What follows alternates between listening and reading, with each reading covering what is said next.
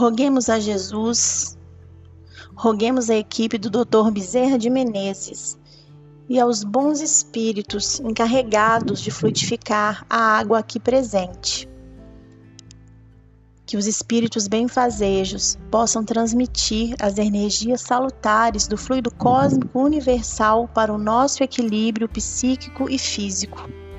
Que as moléculas da água sejam convenientemente transformadas para a cura dos doentes, para o cessar das dores físicas e para o nosso refazimento espiritual e daqueles que nos vêm ao coração.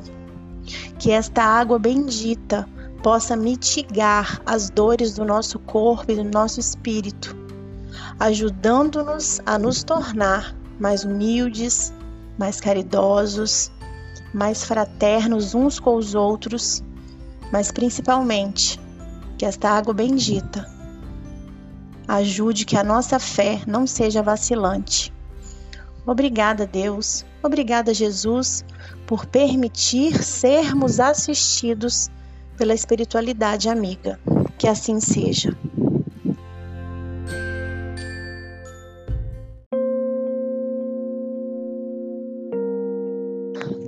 Do livro Palavras de Vida Eterna, psicografado por Chico Xavier, editado por Emmanuel. A leitura é a 34. Prossigamos. Irmãos, quanto a mim, não julgo que o haja alcançado.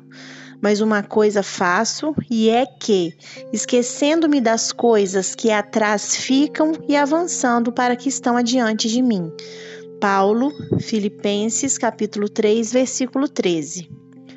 Se te imobilizas na estrada, a pretexto de amarguras acumuladas ou de ofensas recebidas, lembra-te de Paulo, o apóstolo intrépido, que, sobrecarregado de problemas, não se resignava a interromper o trabalho que o mestre lhe conferira. O amigo providencial da gentilidade não se entretinha a escutar os remorsos que trazia do seu tempo de adversário e perseguidor do Evangelho não lamentava os amigos descrentes da renovação de que fornecia testemunho. Não se queixava dos parentes que o recebiam empunhando o azorrague da expulsão. Não se detinha para lastimar a alteração dos afetos que a incompreensão azedara no vaso do tempo não cultivava a volúpia da solidão, porque lhe faltasse a bênção do tálamo doméstico. Não se fixava nos espinhos que lhe ferreteavam a alma e a carne, não obstante reconhecer-lhes a existência.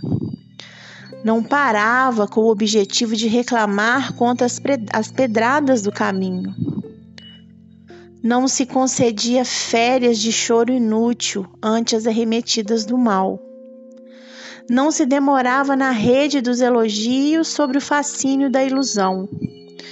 Não se cristalizava nos próprios impedimentos, seguia sempre na direção do alvo que lhe cabia atingir.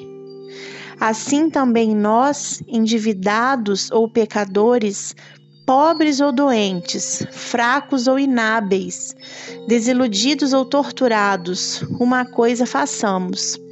Acima de todos os tropeços e inibições, prossigamos sempre para adiante, olvidando o mal e fazendo o bem.